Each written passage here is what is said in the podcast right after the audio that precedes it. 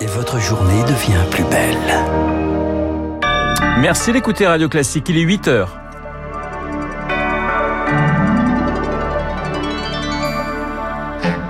La matinale de Radio Classique avec Renaud Blanc.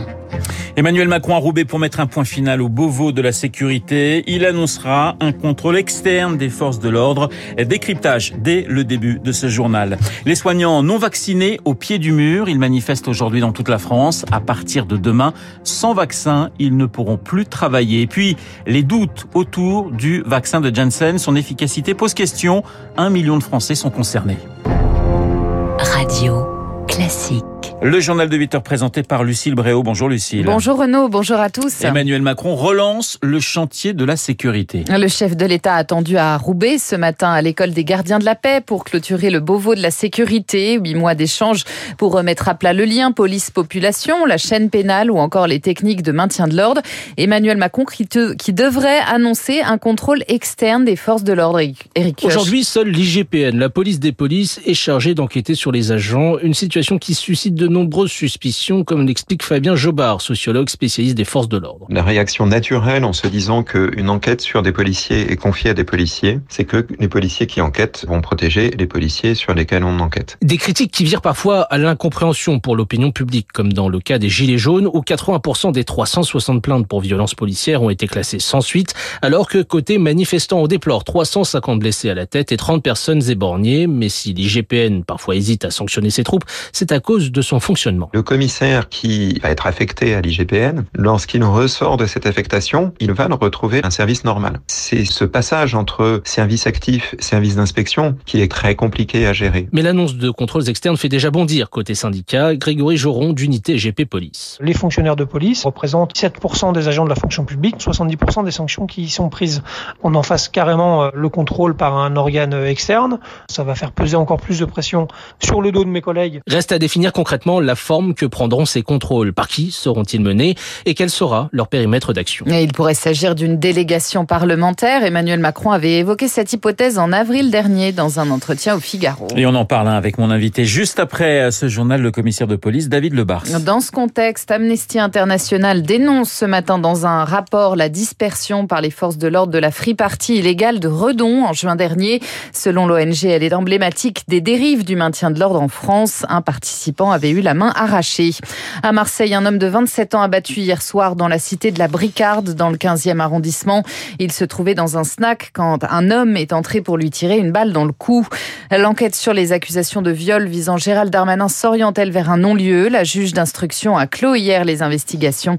Désormais, c'est au parquet de Paris de prendre ses réquisitions avant la décision finale de la juge d'instruction. Radio classique 8h03, les soignants non vaccinés au pied du mur. À partir de demain, tous ceux qui n'ont pas reçu au moins une dose seront automatiquement suspendus sans, sans rémunération.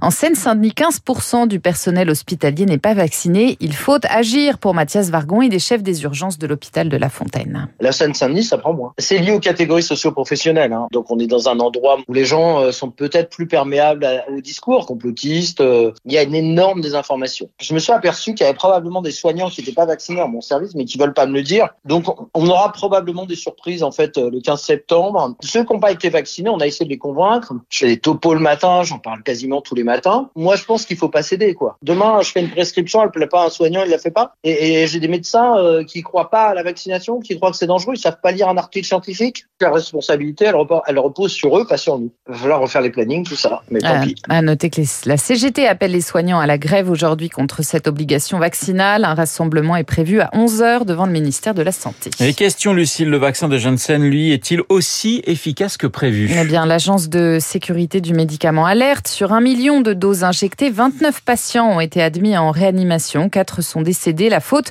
peut être au variant Delta, Rémi Pfister. Ce sont les CHU de Marseille, de Tours qui ont donné l'alerte. Plus de la moitié de leurs patients complètement vaccinés mais admis en réanimation l'ont été avec Janssen. Reste à déterminer si ailleurs en France le constat est le même, mais déjà un coupable se dégage pour expliquer cet échec. Le variant Delta, bien plus contagieux et virulent. Si Janssen offre l'avantage d'être monodose, ce schéma vaccinal semble désormais obsolète, car on le sait grâce aux données des autres pays, Pfizer et Moderna ont vu leur efficacité baisser de 20% face au Delta. Il pourrait en être de même pour Janssen, voire pire encore d'autant qu'il est réservé aux personnes âgées. Les données manquent, mais déjà il y a trois semaines, la Haute Autorité de Santé recommandait un rappel avec un vaccin ARN messager après une injection de Janssen. Une recommandation que va suivre le ministère de la Santé. Le bien-être des agriculteurs au cœur du SPACE qui s'ouvre aujourd'hui à Rennes, le salon international de l'élevage. Difficile de souffler quand on doit gérer une exploitation. Alors pour permettre aux agriculteurs de prendre un peu de vacances, les réseaux d'entraide fleurissent Victoire Fort. En Haute-Loire, Sandrine Cotier produit des fromages avec son mari et son beau-frère. Il y a de la traite deux fois par jour. On ne peut pas dire aux chèvres ou aux vaches, euh, vous vous débrouillez toute seule, nous on part. C'est pas possible. Pourtant, partir, souffler un peu est une nécessité. Je pense qu'à un moment donné, si on n'arrive pas à couper de l'exploitation, on a moins envie d'avancer dans notre entreprise en fait on voit différemment notre métier et on veut aller voir d'autres choses, on veut aller voir d'autres paysages et rencontrer d'autres catégories socio-professionnelles beaucoup plus qu'avant. Le monde agricole a changé. La solidarité familiale se fait plus rare car les conjoints, enfants, cousins exercent souvent des métiers en dehors de la ferme. Difficile donc de donner un coup de main. Alors pour s'accorder un peu de répit, Sandrine Cotier utilise plusieurs fois par an le service de remplacement, une association qui trouve des vacataires agricoles le temps des vacances. Cécile Fournier dirige l'antenne de la Creuse. Les personnes qui sont parties une fois renouvellent l'année d'après parce qu'on les voit rappeler euh, à partir du printemps en disant euh, je suis partie l'année dernière, ça m'a fait du bien. Donc on voit revenir les gens d'année en année, c'est signe qu'ils arrivent à partir un petit peu. La prise de conscience est là, mais les remplacements durent rarement plus d'une semaine. À l'étranger, la tempête tropicale Nicolas vient de se transformer en ouragan dans le golfe du Mexique. Elle se dirige maintenant vers la ville de Houston, au Texas. Le pape François a la rencontre, lui, de la communauté Rome, aujourd'hui en Slovaquie. Elle comprend 400 000 personnes dans le pays. Il doit se rendre dans un quartier délabré de la ville de Kosice, dans l'est du pays. si l'on termine avec un animal préhistorique, peut-être bientôt ressuscité. Figurez-vous, Renaud, qu'une entreprise américaine vient de lever 15 millions de dollars pour un projet fou. Augustin Lefebvre, ramener à la vie le mouton, le mammouth laineux. Oui, une espèce éteinte il y a 4000 ans, mais un de ses cousins est encore vivant, l'éléphant d'Asie. L'ADN des deux animaux est similaire à 99,6%.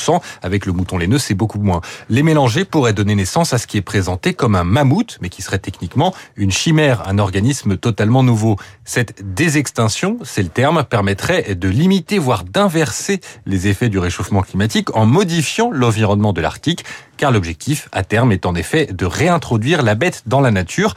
Une belle promesse qui soulève de nombreuses questions concrètes. D'abord, les effets bénéfiques pour la planète sont très incertains. Éthique, ensuite, est-ce le rôle de l'homme de recréer des animaux? Est-ce que ces 15 millions de dollars ne seraient pas mieux employés à la préservation d'espèces bien vivantes? Augustin Lefebvre. Et puis le retour de la Ligue des Champions. Ce soir, Lille, le champion de France, reçoit les Allemands de Wolfsburg à 21h. Merci Lucille. On vous retrouve à 9h pour un prochain point d'actualité. Mon invité dans un instant, David Lebars, commissaire de police, secrétaire général du SCPN UNSA et évidemment l'édito politique de